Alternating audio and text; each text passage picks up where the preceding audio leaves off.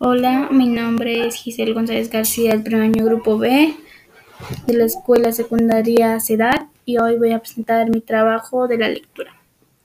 Kuchisake Onna.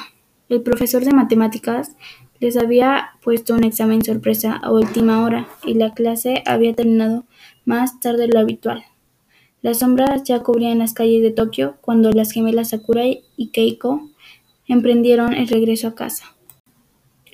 Iban hablando animadamente y apenas sin pensarlo, torcieron por una calle angosta para cortar el trayecto. Ya habían avanzado algunos metros cuando repararon en la escasa iluminación del lugar y que eran las únicas transeúntes. De improviso, una mujer salió de entre las sombras de un portal y empezó a andar hacia ellas.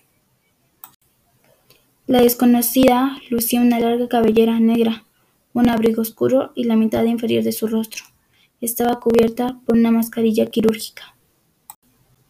Esto último no inquietó a Sakura y Keiko, pues antes del coronavirus muchos japoneses habitualmente optaban por usar mascarillas para evitar resfriados y otras enfermedades.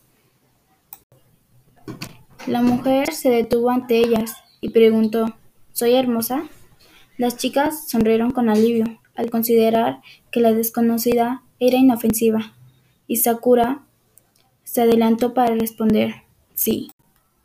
Entonces se quitó la máscara, dejando a la vista las horribles heridas que partían de la comisura de su boca y que la transformaban en una macabra sonrisa de oreja a oreja. ¿Y ahora? preguntó de nuevo. Sakura gritó horrorizada, mientras Keiko permanecía inmóvil, incapaz de reaccionar. Con un rápido movimiento, la desconocida extrajo unas grandes y afiladas tijeras de debajo de su abrigo y abrió la garganta de Sakura. La sangre que brotó a borbotones salpicó a Keiko, que al final reaccionó y empezó a correr en, dirección contraria. Pero aquella mujer se materializó frente a ella y volvió a hacerlo cada vez que Keiko intentaba evitarla y escapar. ¿Soy hermosa? preguntaba el yokai, cuando se le aparecía Desesperada, Keiko decidió contestarle afirmativamente. El espectro le dedicó entonces la mueca más macabra y metió las tijeras en la boca de la chica, cortándole la comisura de los labios y la carne de las mejillas, dibujando en su rostro una sonrisa sangrienta tan terrorífica como la suya.